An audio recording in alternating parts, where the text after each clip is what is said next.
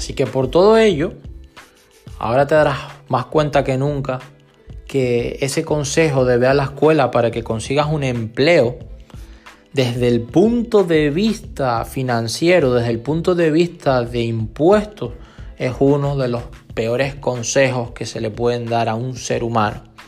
¿Eso quiere decir que no puedes tener un empleo? Por supuesto que no, puedes tenerlo.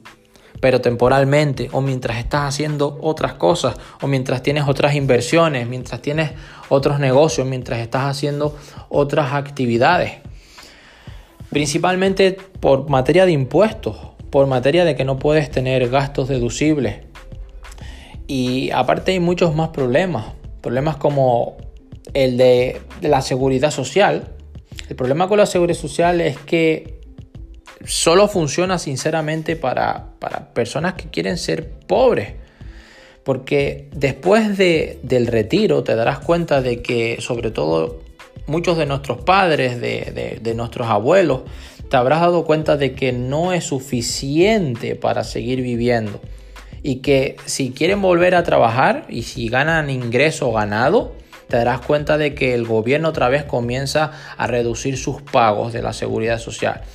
Es decir, en otras palabras y sin más preámbulos, es que la única forma de recibir un pago completo es eligiendo ser pobre en la mayoría de los casos. Por eso es mejor que utilices la seguridad social para deducir fiscalmente.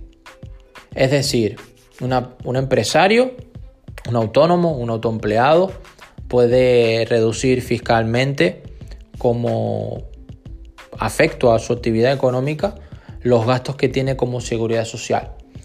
Y eso debería de ser importantísimo de entender y de tener en cuenta.